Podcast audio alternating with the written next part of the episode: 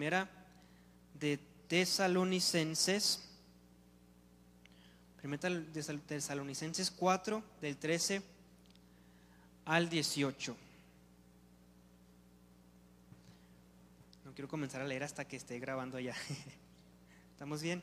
Gracias, Itzel, gracias. Muy bien, dice de la siguiente manera, un texto ya conocido. Tengo la versión, nueva versión internacional, así que a lo mejor puede estar diferente. Hermanos, no queremos que ignoren lo que va a pasar con los que ya han muerto, para que no se entristezcan como esos otros que no tienen esperanza. ¿Acaso no creemos que Jesús murió y resucitó? Así también Dios resucitará con Jesús a los que han muerto en unión con Él.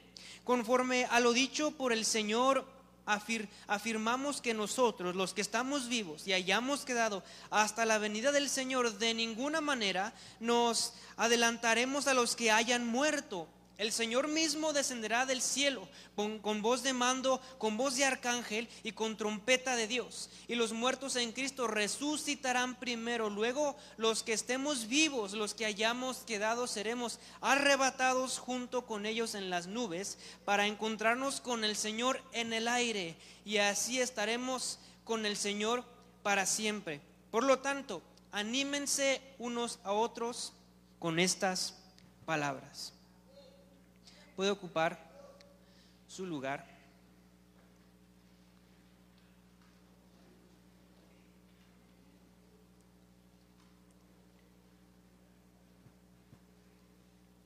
Entonces,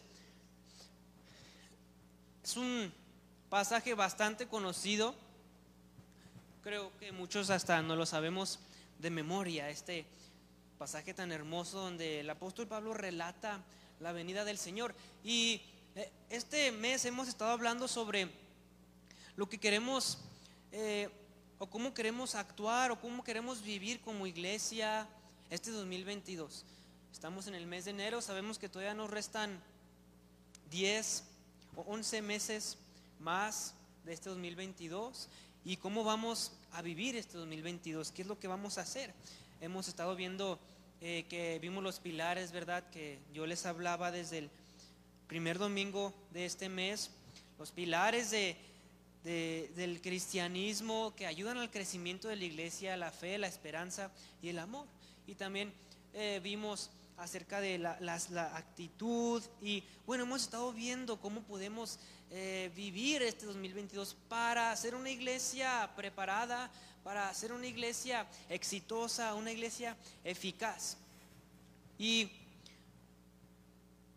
en esta ocasión estaremos hablando acerca de la esperanza. Recordemos que eh, del, el primer domingo de este mes, uno de los pilares era la, esperanza. Así que yo he puesto por título a, a mi sermón Un mejor futuro. Un mejor futuro.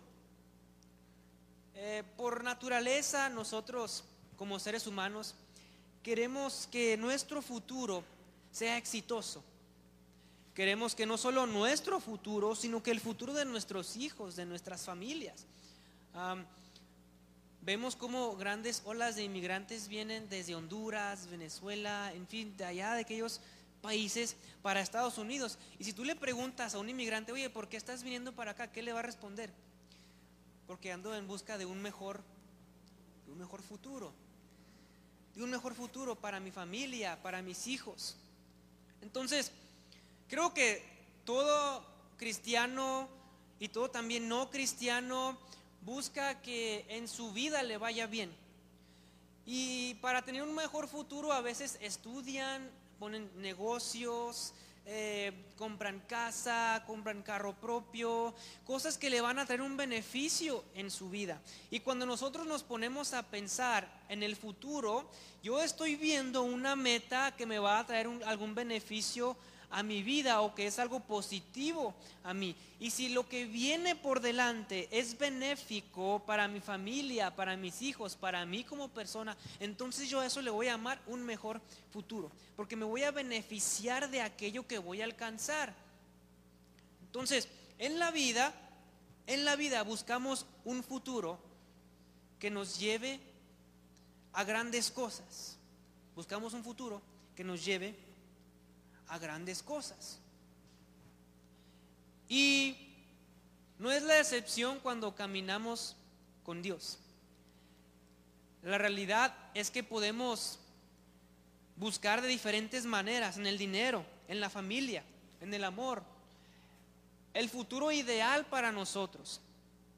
Pero la realidad de las cosas es que todo algún día va a terminar. La casa que compraste algún día vas a morir y esa casa alguien la va a tener.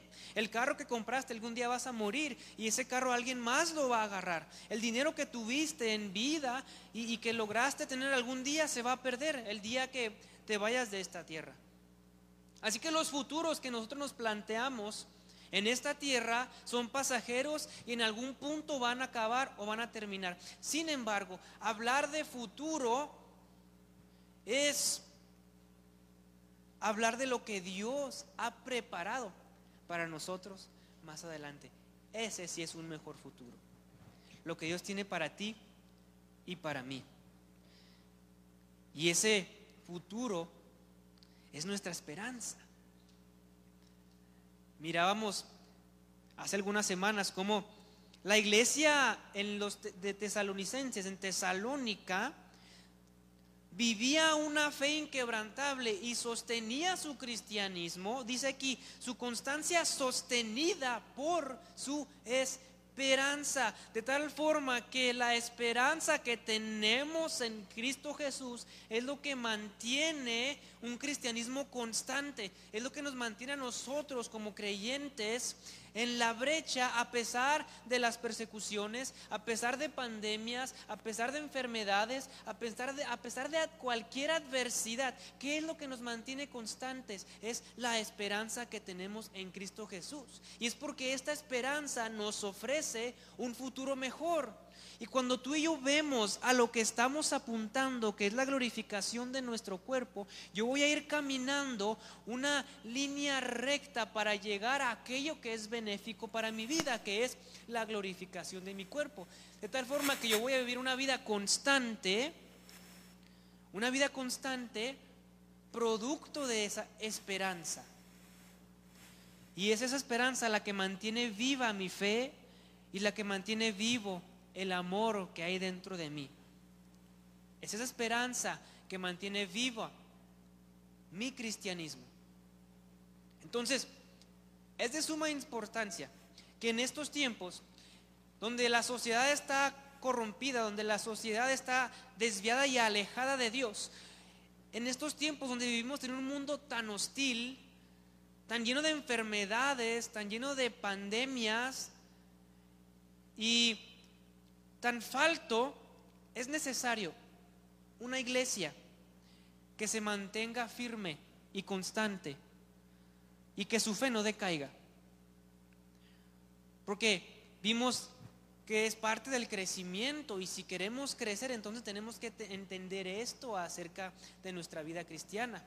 Hay mucha gente allá afuera que necesita que se le garantice un mejor futuro y eso no lo da Dios. Y si nosotros mantenemos viva la fe y el amor, gracias a la esperanza que tenemos, entonces vamos a transmitir esa esperanza en el mundo que nos rodea. Y es importantísimo. Porque, como les dije, el mundo que vivimos, lamentablemente, no va a mejorar. Si usted está pensando que el día de mañana sus hijos van a tener una mejor educación, usted se equivoca. Si usted está pensando que el día de mañana le va a ir mejor económicamente en su trabajo o que el, dinero o los costos de la gasolina tal vez vayan a bajar, posiblemente se equivoque. A lo mejor todo se ponga más caro. Y a lo mejor la situación económica de nosotros o de muchos vaya a ser afectada. Y no es que estoy siendo pesimista, pero es a lo que dice Dios en su palabra. Las cosas no van a mejorar, las cosas van a empeorar. Pero ¿sabes qué es lo que sí va a mantenerse firme? Va a ser la esperanza que tenemos en Jesús. Y esa esperanza es la que nos va a ayudar a, a llegar a la meta, aunque pase lo que pase en este mundo tan hostil. Por eso es que necesitamos mantenernos fija nuestra mirada en esa esperanza porque es la que nos mantiene constantes y viva nuestra fe. Así que en estos versículos que acabamos de leer, sabemos cuál es la esperanza, la venida del Señor. Así que hay tres razones por las que la venida o la esperanza, tres razones por las que la esperanza produce constancia en el creyente. Y al adoptar y entender estas tres razones que producen constancia a la iglesia, crecerá a pasos agigantados, ya que se mantiene viva la fe y el amor. Entonces, si nosotros entendemos estas tres razones que presenta Pablo, que vamos a tocar, nuestra iglesia va a empezar a ir en aumento. Tres razones.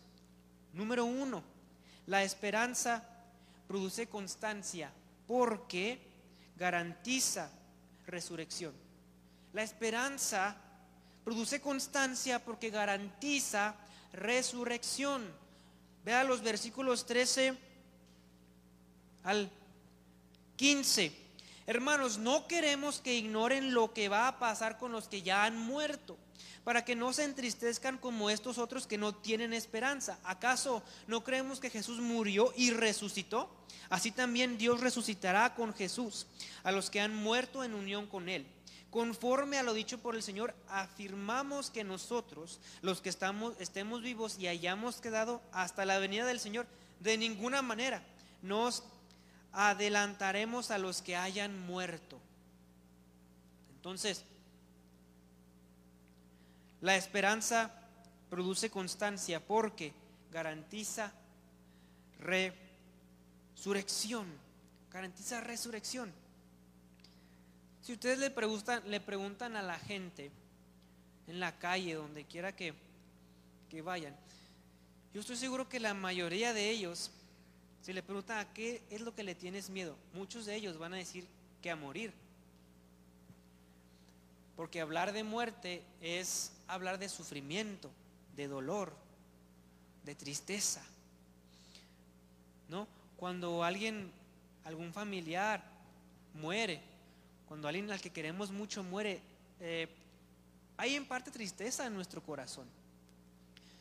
Y la gente de afuera, la gente que no tiene a Jesús, eh, yo nunca he estado en un funeral que no es cristiano, pero me han contado que hay veces que se pone dramática la gente y que empieza a llorar y que se avienta al, féretro. No sé si alguien ha tenido alguna de esas experiencias donde la persona se avienta y, y, y grita y, y es un dolor que no se puede describir.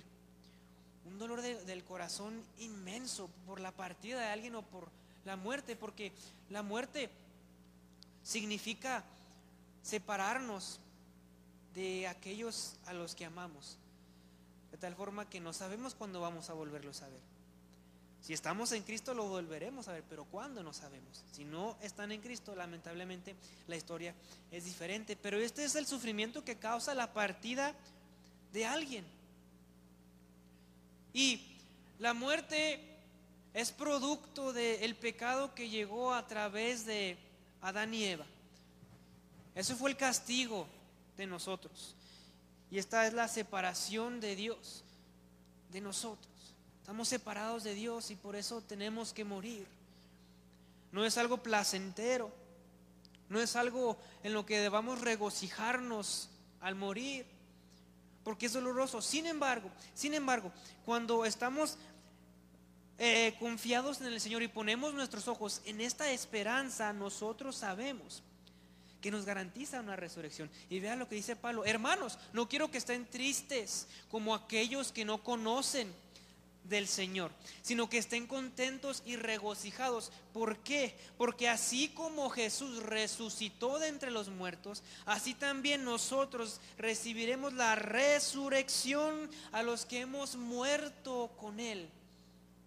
Qué glorioso saber que Él es vida que Él vino a derrotar a nuestro peor enemigo y que gracias a Él tenemos la esperanza de que algún día vamos a resucitar y que veremos nuestro Señor cara a cara. Y no solo eso, sino que aquellos hermanos de nosotros, pastores que, que hicimos mucho, nuestra hermana Laura, sabemos que algún día vamos a verla resucitar aquel día, cuando Él venga otra vez. Y que vamos a encontrarnos con ella y otros hermanos que han partido también. sabemos que no es el final. Dice, no hay que estar tristes. Y eso claro que produce constancia. Porque si hay algo a lo que no debemos de temerle como cristianos, es a la muerte. Créanme que hay mucho cristiano que en este tiempo de pandemia se asustó y tenía miedo de morir. Y siempre andaba bien protegido, que está bien, pero hay muchos que ah, se protegían, usaban sus, sus máscaras todavía hasta el día de hoy y gel antibacterial por miedo, por medio, por miedo a morir, por miedo a perder a algún familiar. Y ese era el más grande error que muchos estaban cometiendo. El tenerle miedo a este virus y el tenerle miedo a la muerte. Sin embargo, es interesante. Es interesante ver que cuando Pablo habla aquí acerca de la muerte, usa la palabra dormidos. Estar dormidos. Si recuerdan el evangelio, en los evangelios, Jesús cuando va y sana, no, no, me acuerdo, creo que es a la hija de Jairo, no sé si estoy correcto, a la hija de Jairo le dice, ella no, ella solo está durmiendo, le dice, ¿verdad? Ella solo duerme. Entonces Jesús dice, levántate y, y la hija de Jairo se levanta. Qué increíble que lo que para Dios, lo que para nosotros es muerte y quedar en un estado, eh, pues, de, ¿cómo explicarlo? Dormido pero permanente, en un estado con los ojos cerrados permanente, en un estado sin vida. Y para Dios es simplemente estar dormido. Ahora nosotros sabemos que dormir es en la noche, ¿verdad? Eh, que no sé a qué hora se duermen, a las 11, 12 de la noche y luego levantarnos al siguiente día a las 7, 8 de la mañana, que son cerca de 8 horas, 7 horas de sueño. Eso es lo que le llamamos nosotros dormir, ¿no? Pero la concepción que Dios tiene de muerte es el dormir, es decir, un sueño profundo que no es eterno, pero que es temporal y que llegará el momento en el que se va a levantar de ese sueño para recibirlo en el aire. Eso es la muerte para Dios. Eso debe de darnos alegría. Los familiares que murieron de ustedes, hermanos de la iglesia que murieron, están dormidos. Eso es lo glorioso. Están dormidos pero se van a levantar. Porque Jesús tiene el poder sobre la muerte. Y esa resurrección que Jesús nos garantiza a nosotros y en nuestra vida es razón. Gracias. Es razón para vivir una vida constante una vida constante. ¿Por qué? Porque estoy consciente de que estoy en esta tierra temporalmente, que no soy de este mundo, sino que yo tengo una casa allá en el cielo. ¿No le emociona eso? Somos peregrinos, no somos de este mundo, es lo que nos dice la palabra. Usted y yo no nacimos para quedarnos aquí. Grábese esto. Cuando llegue la enfermedad a su casa, cuando llegue el cáncer, cuando llegue el COVID, cuando llegue algo y su familiar, usted esté gravísimo en el hospital, dé gracias al Señor. Dígale, Señor, no soy de este mundo. A lo mejor me vas a recoger en el cáncer. Gloria a Dios, recógeme. Recógeme porque ya me cansé de vivir en esta que no es mi casa. Recógeme porque ya me cansé de vivir en esta situación. Quiero irme a mi casa. Llévame a mi casa. Allá es nuestra casa. Él nos va a resucitar. Vamos a dormir solamente, pero tenemos una casa. Y cuando estemos en adversidad, en problema, cuando estemos en dificultad. Este 2022 a lo mejor va a, venir, va a llegar la muerte a tu casa, a lo mejor va a llegar la enfermedad a tu casa, a lo mejor este 2022 te vas a ver en una cama hospitalizado, todo entubado. ¿Y cómo vas a reaccionar tú? ¿Vas a tener miedo? ¿Vas a llorar? ¿Vas a lamentarte? ¿Te vas a asustar? ¿O vas a decir, Señor, tú me garantizas una resurrección? No tengo por qué tener miedo. no tengo por qué tener miedo. Este 2022 voy a vivir de frente a la adversidad. Este 2022 le voy a hacer frente al Omicron, al COVID, le voy a hacer frente y le voy a decir, no te tengo miedo, porque tú no me vas a derrotar. No te tengo miedo, porque a mí hay alguien que me garantiza mi resurrección y aunque tú me quites la vida, no va a ser para siempre, porque voy a resucitar. Eso es lo que nos va a mantener vivos este 2022. Viva nuestra fe, viva nuestro amor, viva nuestro cristianismo. Número dos, la esperanza produce constancia porque garantiza el regreso del Señor. Garantiza el regreso del Señor. Vea el versículo 16. El Señor mismo descenderá del cielo con voz de mando, con voz de arcángel y con trompeta de Dios. Y los muertos en Cristo resucitarán primero. Garantiza el regreso del Señor. Es hermoso saber esto. El Señor no se ha olvidado de nosotros. El Señor no se ha olvidado de nosotros. Cuando Él vino a esta tierra y habló con sus discípulos, les enseñó cuando murió y resucitó, Él ascendió al cielo. Pero les dijo a ellos, les voy a mandar a un consolador, pero yo voy a regresar por ustedes. Yo voy a regresar por mi iglesia por mi novia, para llevármela conmigo.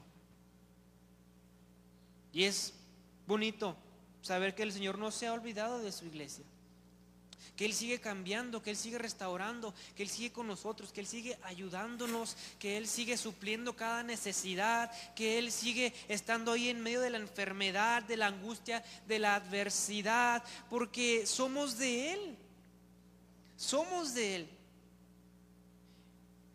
Y Él viene en camino, Él viene en camino. Porque Él dijo, cuando ya se llegue el tiempo, cuando esté cerca del tiempo de que yo venga por ustedes, habrá pandemias, habrá epidemias, habrá terremotos, habrá un montón de desastres naturales. Acaba de haber un volcán que acaba de hacer erupción. ¿Qué le dice eso a usted?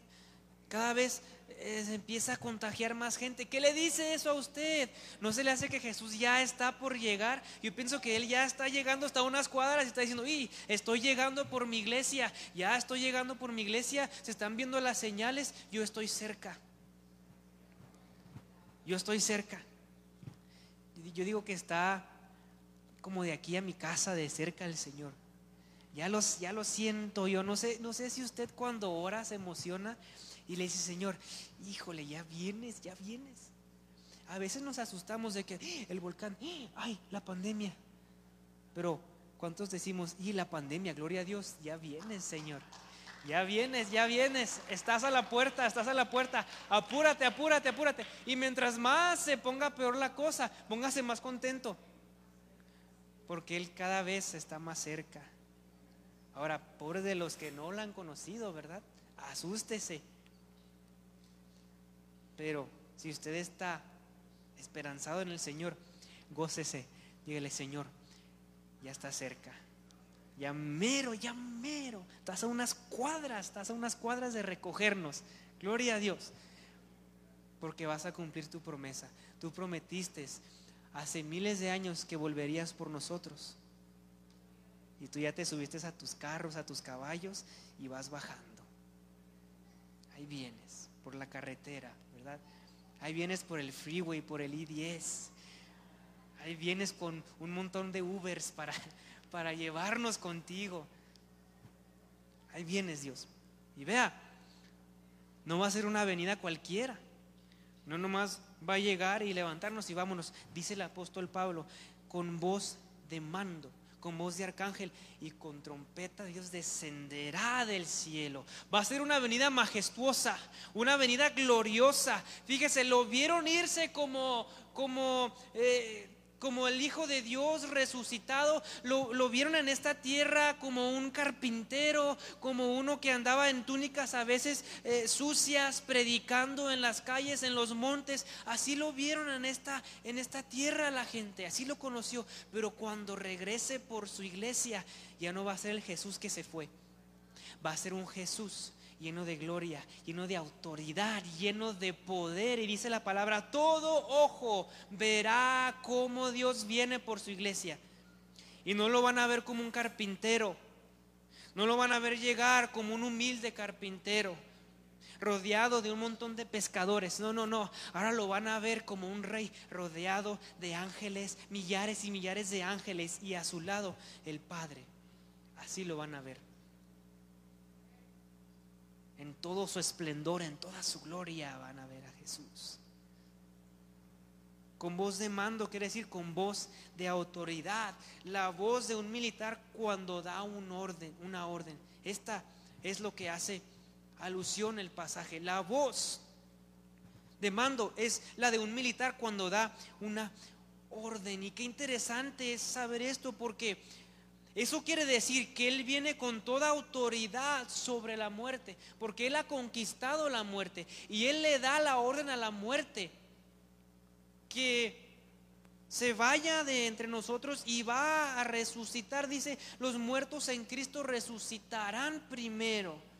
Tiene autoridad sobre la muerte, voz de mando, voz de autoridad que no hay nadie que se le ponga, que no hay nadie que le diga, tú no vas a hacer esto, que no hay nadie que le diga, tú no vas a llevarte a tal persona, tú no vas a llevarte a tal niño, tal niña, tal hombre. No, porque Él tiene toda autoridad de decir, se van conmigo y levantar a los muertos de sus tumbas. Toda autoridad tiene Él. Con voz de arcángel, con trompeta de Dios, con trompeta de Dios. Las trompetas siempre dan una nota de alarma o de peligro o preparar para atacar al enemigo o un son de victoria. Eso es lo que dan las trompetas. Eh, si, vemos el Antiguo Testamento, cuando había una guerra o cuando iban a pelear, sonaban las trompetas. Cuando iban a, cuando eran victoriosos sonaban las trompetas. Cuando había peligro sonaban las trompetas. Las trompetas es señal de alerta de que algo va a suceder, algo grande viene, algo poderoso va a suceder y, viene con toda autoridad. Eso es la, la trompeta, algo glorioso. Y así dice, con voz, te mando con trompeta de Dios. Va a llegar el día en que esas trompetas suenen y va a ser algo majestuoso que va a retumbar en las paredes no sé cómo vaya a ser ese día, pero me imagino que a lo mejor estemos en la casa, en la iglesia, en el trabajo, donde usted esté y que de repente escuche un sonido en el cielo tremendo de una trompeta mega gigante y empiecen a temblar las paredes, empiecen a temblar las paredes de su casa, empieza a temblar, no sé, las paredes de su trabajo y toda la gente empiece a salir, empiece a salir a las calles y a taparse los oídos y a ver para arriba y unas trompetas sonando y veamos al cielo y veamos cómo vaya descendiendo Jesús con todos sus ángeles tocando unos trompetotes grandotes ahí en el cielo y, anunciando su llegada y yo creo que todos vamos a estar brincando. Ya llegó, ya llegó, ahí están las trompetas, están sonando. Ya llegó el rey de reyes y señor de señores con todo su ejército y con todas sus trompetas. Vámonos. Ahí viene, ahí viene. Cuando suenan esas trompetas. Qué glorioso.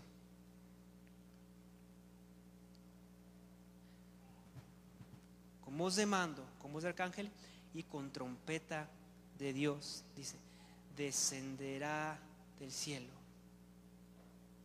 y recogerá a su iglesia. Eso no lo anima a seguir adelante. Que este 2022 no le tenga miedo a los desastres naturales.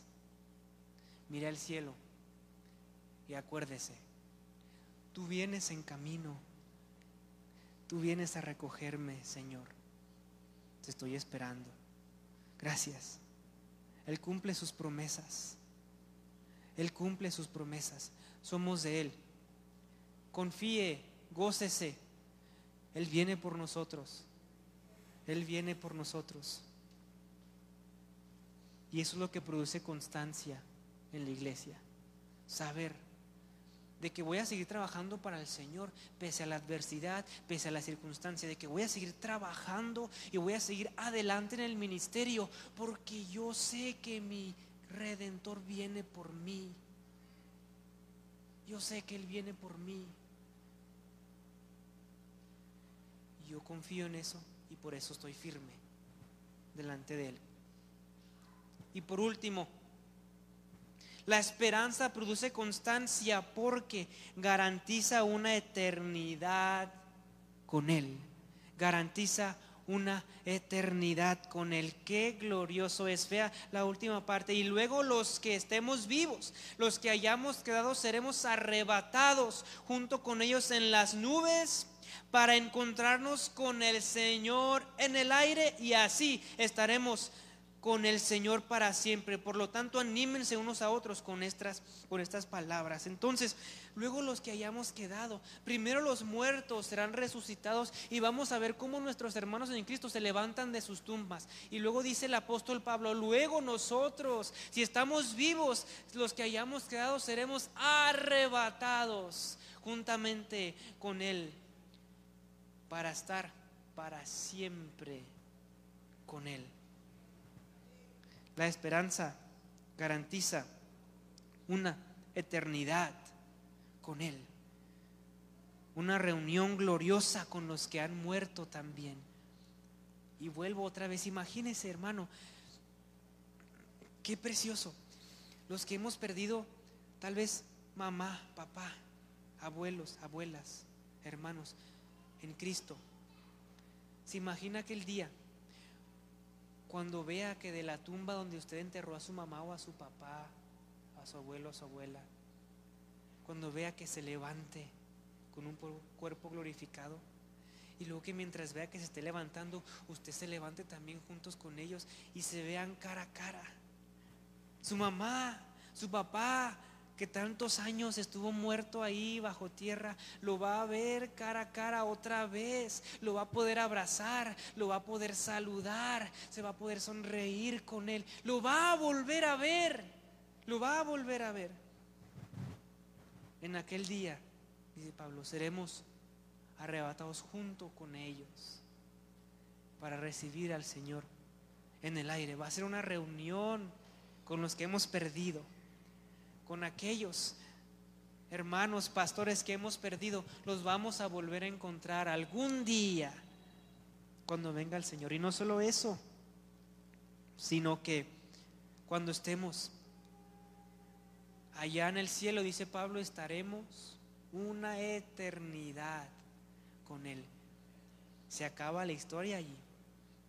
Se acaba el sufrimiento, se acaba el dolor, se acaban las lágrimas, se acaban las enfermedades.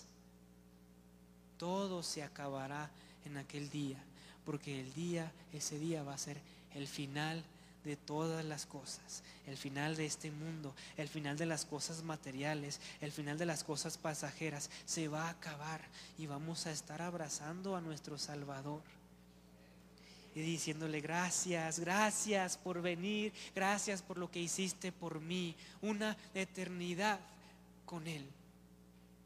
Eso no produce alegría, gozo, paz. Gozo, paz. Ya queremos ver al Señor o no. Queremos estar siempre con Él. Eso es nuestro más grande anhelo. Eso es lo que más deseamos. Para siempre con Él. Y esto es lo que los tesalonicenses sabían. Recuerden cómo ellos habían crecido tanto, cómo habían llevado el Evangelio de tal forma que Pablo ya no tenía que predicar en, otras, en otros lugares. A pesar de las críticas y de la persecución, esta iglesia prosperó. ¿Por qué? Porque ellos sabían, algún día vamos a ver a nuestro Señor y estaremos siempre con Él. Esta es razón para seguir en el cristianismo, porque sabemos de que no es falso, sabemos de que no es mentira, sabemos de que no son falacias. Jesús viene por su iglesia y lo que Él dijo, Él lo cumple. Sabemos que no son mentiras, porque Él dijo que Él vendría por nosotros. Por eso estamos aquí, por eso estamos firmes, por eso estamos constantes, por eso el COVID, el Omicron, las pandemias, las epidemias, por eso no nos han derribado, porque sabemos en quién confiamos, sabemos en quién está nuestra esperanza y sabemos quién viene por nosotros. Alguien sobrenatural que es superior a la enfermedad, alguien sobrenatural que es superior al COVID, al Omicron, a cualquier pandemia, a cualquier problema. Y si yo estoy consciente de que Él es superior, superior a mi problema. Yo no tengo por qué desviarme ni flaquear en medio del problema. No tengo por qué. Porque Él es superior. Y no tengo por qué. Porque es algo temporal que se va a terminar. Eso es lo glorioso y lo bonito una eternidad. Con Él no es mentira, no son cuentos de hadas. Este es un mejor futuro que nos espera a la iglesia de Cristo. Y este futuro, este mejor futuro, hay que transmitirlo a la gente que no lo conoce, a la gente de afuera. Decirle, ¿sabes qué? Tú estás buscando un futuro mejor en el dinero, en la escuela, en tu trabajo, en tu familia, sabes que eso se va a terminar. Yo te voy a dar el mejor futuro que tú necesitas. Se llama Jesús. A eso apuntamos y caminamos con nuestra mirada fija, viendo que mientras más pasan los días, mientras más pasan las horas, estamos a un paso más cerca de estar en nuestra casa. Cuando transmitimos y cuando vivimos así, la gente se da cuenta. Y la gente quiere experimentar este gozo. No es mentira, es realidad. Ve a los discípulos, ve al apóstol Pablo. Estos hombres estuvieron dispuestos a dar su vida por un mensaje, por un evangelio. Tiene que haber algo poderoso en este Evangelio por el cual estén dispuestos estos hombres a dar su vida. ¿Quién en esta tierra, quién en este mundo va a dar su vida por algo que es una mentira y una falacia? Estos hombres no tenían miedo a morir. El apóstol Pablo mismo dice, yo no tengo miedo, yo sé lo que me espera. Venga lo que venga, venga, vengan persecuciones, encarcelamientos, dice Pablo yo sé en quién he puesto mi confianza. Y cuando él estaba a punto de morir, él dice, he terminado la carrera y he guardado la fe. Me espera mi Señor allá en el cielo. Este mensaje tiene que ser algo poderoso como para que tantos hombres hayan dado su vida por él. Porque cada hombre que pisó esta tierra, que siguió a Jesús, sabía que la venida del Señor era real y que no estaban poniendo su confianza en cosas vanas, sino que eran cosas reales. Así que la esperanza produce constancia porque garantiza resurrección. La esperanza produce constancia porque garantiza el regreso de nuestro Señor.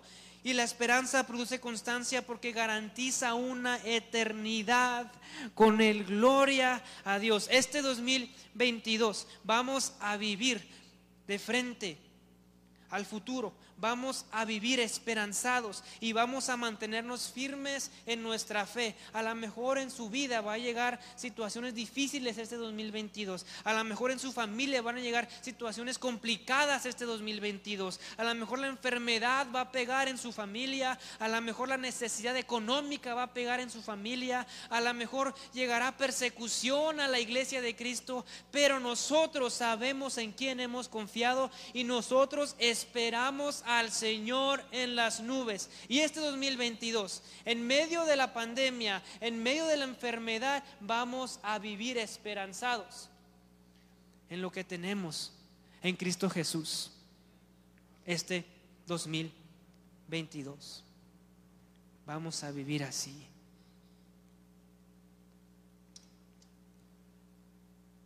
Porque Él viene pronto por su iglesia. ¿No le da alegría saber eso?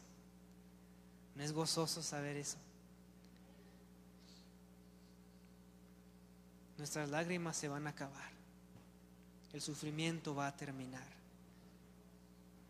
Y está cerca el Señor para recogernos a nosotros. Viva así. Viva este año lleno de esperanza, porque Él no se ha olvidado de nosotros, porque Él siempre va a estar ahí, ayudándonos, guiándonos, llevándonos más lejos. Es un mejor futuro, es un mejor futuro el que tenemos con Jesús. Así que no tenemos miedo, que venga lo que venga, que venga lo que venga. Es temporal, acuérdese, acuérdese, sin miedo a la muerte, sin miedo a los problemas, porque hay alguien que está de mi lado, que es superior a lo que yo pueda sufrir este 2022. Y así voy a terminar. Y quién sabe, hermano, a lo mejor por ahí de junio o julio escuchemos unas trompetas sonar en el cielo. Quién sabe, hermano, a lo mejor febrero, a lo mejor diciembre, no sé, pero a lo mejor este año sí es el bueno que el Señor venga por su iglesia. A lo mejor este 2020, a lo mejor no vamos a celebrar el 2023. A lo mejor no vamos a celebrar, piensen esto, tal vez usted y yo no celebremos el 2023 porque Dios el 2022 va a recoger a su iglesia y vamos a estar siempre con el Señor y el sufrimiento va a terminar por una eternidad y vamos a estar a su lado. Todos los días vamos a vivirlos sabiendo que tal vez el día de mañana suenen las trompetas y recoja a su iglesia. Y si no conoces de Jesús, entonces es la oportunidad de decirle yo quiero irme contigo y yo quiero recibir la esperanza que esta iglesia tiene. Yo quiero esa esperanza. Porque quiero ser partícipe del gozo y del regocijo que esta esperanza produce es real. Nos ponemos de pie.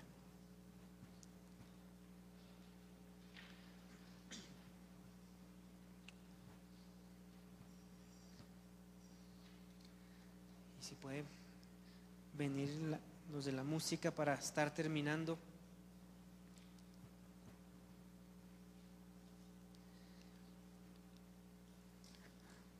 Vamos a, ¿por qué no oramos y le damos gracias a Dios?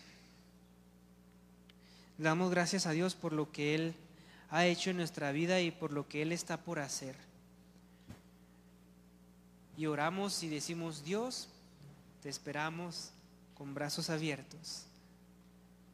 Ayúdanos este 2022 a no desviarnos de tus caminos, a no desviarnos de tus planes, porque queremos verte, Señor. Queremos verte cara a cara en aquel día glorioso. Y queremos vivir este año de la mejor manera posible, de cara al futuro que tú tienes para nosotros, a nuestro objetivo, a nuestra meta, que es llegar a nuestra casa. Ayúdanos Dios este año a vivir así y a transmitir sobre todo esto a las personas que viven todos los días sin esperanza, en la tristeza en la depresión, en la amargura. Ayúdanos a transmitirlo para que ellos también puedan saber lo que tú haces en nuestra vida y lo que tú puedes hacer en nuestra vida. Te damos gracias, Padre,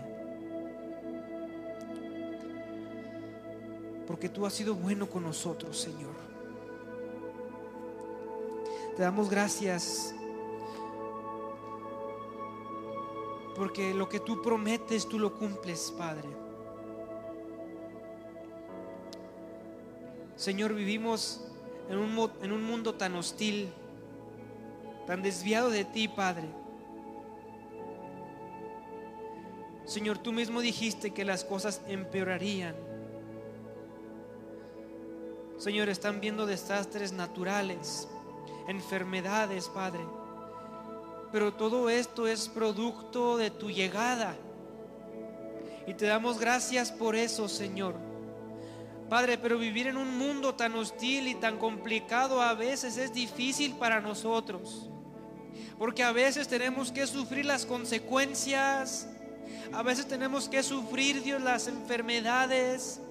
A veces tenemos que sentir el dolor, Padre, juntamente con este mundo caído. Y a veces, Padre, hemos pensado que tú te has olvidado de nosotros. A veces hemos llegado a pensar que tú no estás protegiéndonos. Ayúdanos, Dios. Porque nuestro cuerpo se cansa. Porque nos cansamos, Padre, de estar sufriendo las consecuencias del pecado. De estar sufriendo en este mundo tan herido y tan afectado, Pero tú hoy has hablado en nuestra vida y tú nos has hecho saber y nos has recordado.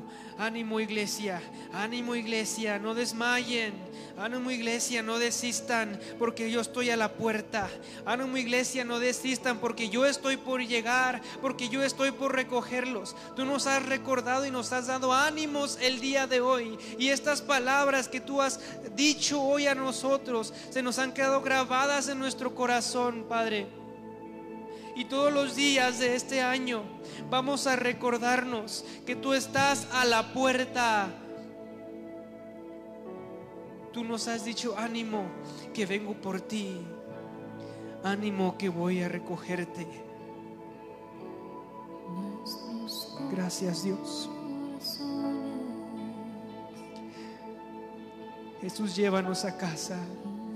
Llévanos a casa, Jesús. Aquí estamos, aquí estamos. Te estamos esperando, te estamos esperando, Dios, te estamos esperando. Ven pronto, ven pronto, Jesús. Ven pronto, queremos conocerte. Queremos tocar tus manos. Queremos tocar tus manos, Padre. Queremos conocer tu rostro. Queremos ver tu cara, Jesús. Queremos conocerte físicamente. Conocer a aquel que nos salvó, aquel que nos rescató, aquel que murió en una cruz por nosotros. Queremos conocer tu rostro, Jesús. Queremos saber cómo eres. Queremos saber cómo eres. No te tardes. Apresura tus pasos. Apresura tus pasos, Dios. Apresura tus pasos. Apresura tus pasos, Dios. Por favor, Señor.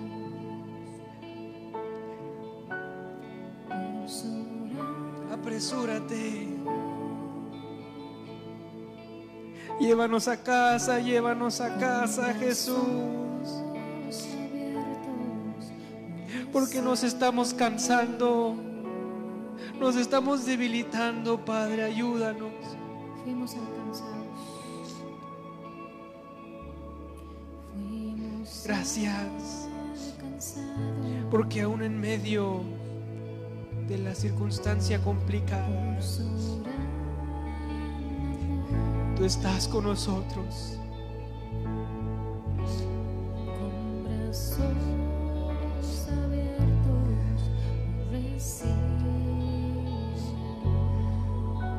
Todo ojo te verá. Y aquellos, aquellos que te negaron por tanto tiempo, aquellos que decían que tú no existías, aquella gente que se burlaba de nosotros por decir que tú eres real, te va a ver venir como rey. Y en aquel día, cuando todo deje de existir, en aquel día cuando llegue el final de los tiempos, vamos a probarle a todo el mundo. Vamos a probarle a millones y millones de gentes en todo el mundo que aquel en el que confiamos tantos años, que aquel en el que nos recargamos por miles y miles de años, es real, es verdad y está vivo, y está vivo. Millones de gente, Padre, te van a ver. Gracias, porque no nos vas a avergonzar. Nos vas a avergonzar. No nos vas a avergonzar. Gracias Jesús. Nos amaste Dios. Gracias.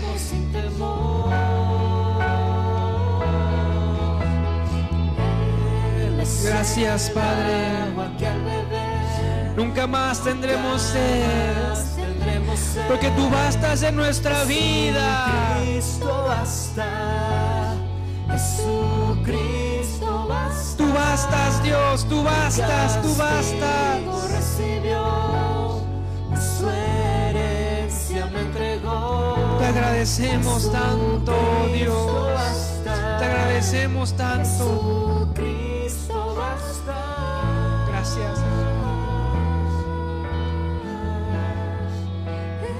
Jesucristo basta.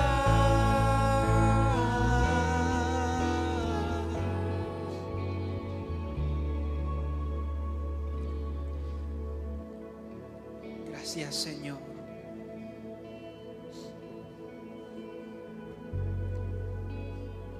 Él es bueno, Él es misericordioso, amén. Lo esperamos, amén. Emocionese, ya viene. Nuestro Salvador viene, hermano, nuestro Salvador viene y Él viene pronto. ¿Lo creemos? Lo creemos con todo nuestro corazón. Amén. Gracias, denle un fuerte aplauso al que regresa por nosotros. Denle un fuerte aplauso al que viene por su iglesia, al que viene por su novia. Gracias, Señor. Gloria a Dios.